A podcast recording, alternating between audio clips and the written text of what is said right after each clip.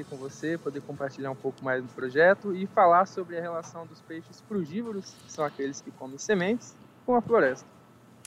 E conta pra gente, Igor, qual é o objetivo desse projeto?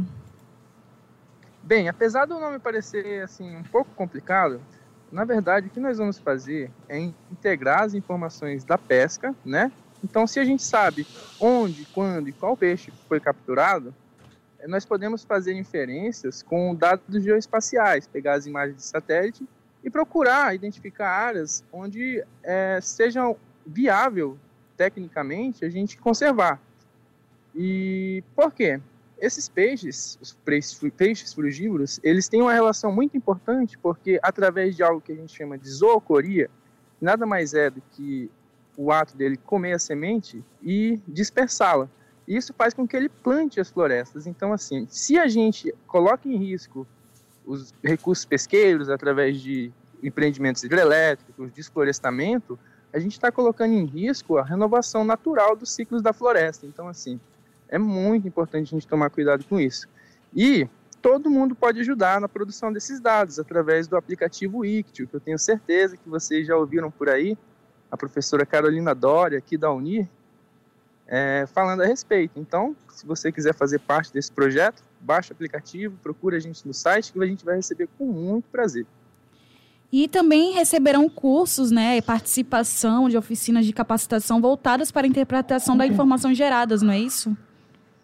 Exatamente, porque a produção dos dados é só uma pequena etapa do projeto. Depois que a gente tiver as informações que a gente precisa, nós precisamos reunir os pescadores, as associações de pescadores e os órgãos regulatórios, como o ICMBio, o IBAMA, o Serviço Florestal Brasileiro, para a gente sentar e debater as políticas de defesa e outras políticas em torno do manejo da pesca. E a gente, além de produzir os dados com os pescadores, os pescadores são a base desse projeto. Então, com as informações que eles produzem, é, a gente vai subsidiar né, dados que vão orientar políticas públicas. Mas não só isso. É, a parte mais importante desse projeto é o empoderamento do pescador, pois é ele que está lá no rio, ele que está pescando todo dia, e quem melhor do que ele para dar as informações sobre como a pesca deve ser gerida, não é verdade?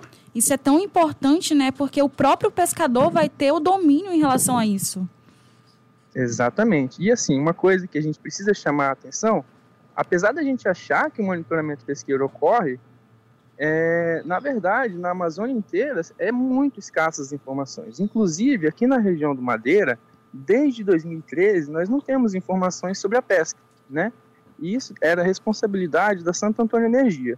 Então, se a gente não sabe sequer o que está saindo dos rios, como que a gente vai poder é, fazer inferências, estudos e entender o que está acontecendo lá? Então, é, é, justamente esse o trabalho: integrar os pescadores, a população em geral, né, como cientistas cidadãos, que é uma iniciativa da Rede Ciência Cidadã para a Amazônia, onde todo mundo, com o ICTIO, como eu já falei, pode nos auxiliar nesse trabalho.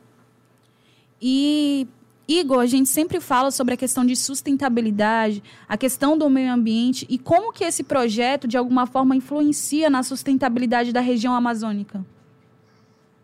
Então, é, além do, das informações que a gente vai gerar, a nossa parceria com os outros países, como a Inglaterra, ou Inglaterra, desculpa, Alemanha, França, Portugal e Estados Unidos, também estão nessa proposta. E o que eles vão fazer? Com os dados que a gente vai gerar, eles vão criar modelos de predição para essas áreas e estabelecer um cenário bom, ruim e horrível, né, para a gente acompanhar essas ações nos próximos 30, 50 e 70, 70 e 100 anos. Então, assim, é, a gente tem aí busca, né, é, promover uma sustentabilidade do projeto, né, pelos próximos 100 anos, porque com essas informações a gente pode acompanhar melhor os processos de ocupação da terra e como eles influenciam os peixes e, consequentemente, o ciclo de renovação das florestas.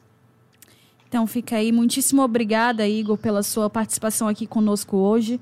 E um bom projeto, com certeza vai agregar muito aqui para nossa é, para nossa Rondônia, né? Então é isso, muitíssimo obrigada. Se você me permite, só fazer mais uma última colocaçãozinha, né? Pode ficar à vontade. Nosso site www.liog.com.br e agradecer às agências de fomento, que é a FAPEAN, Fundação de Amparo à Pesquisa do Estado do Amazonas, e a da Europa, Water GPI, e a Biodiversa, que é quem liberou o recurso e injetou no Brasil através da FAPEAN. E é isso. Conversei com o Igor Lourenço, ele que é mestre em ciências ambientais. Obrigada, Igor. Muito obrigado. Bom dia. Até Bom mais. Bom dia. Tchau, tchau.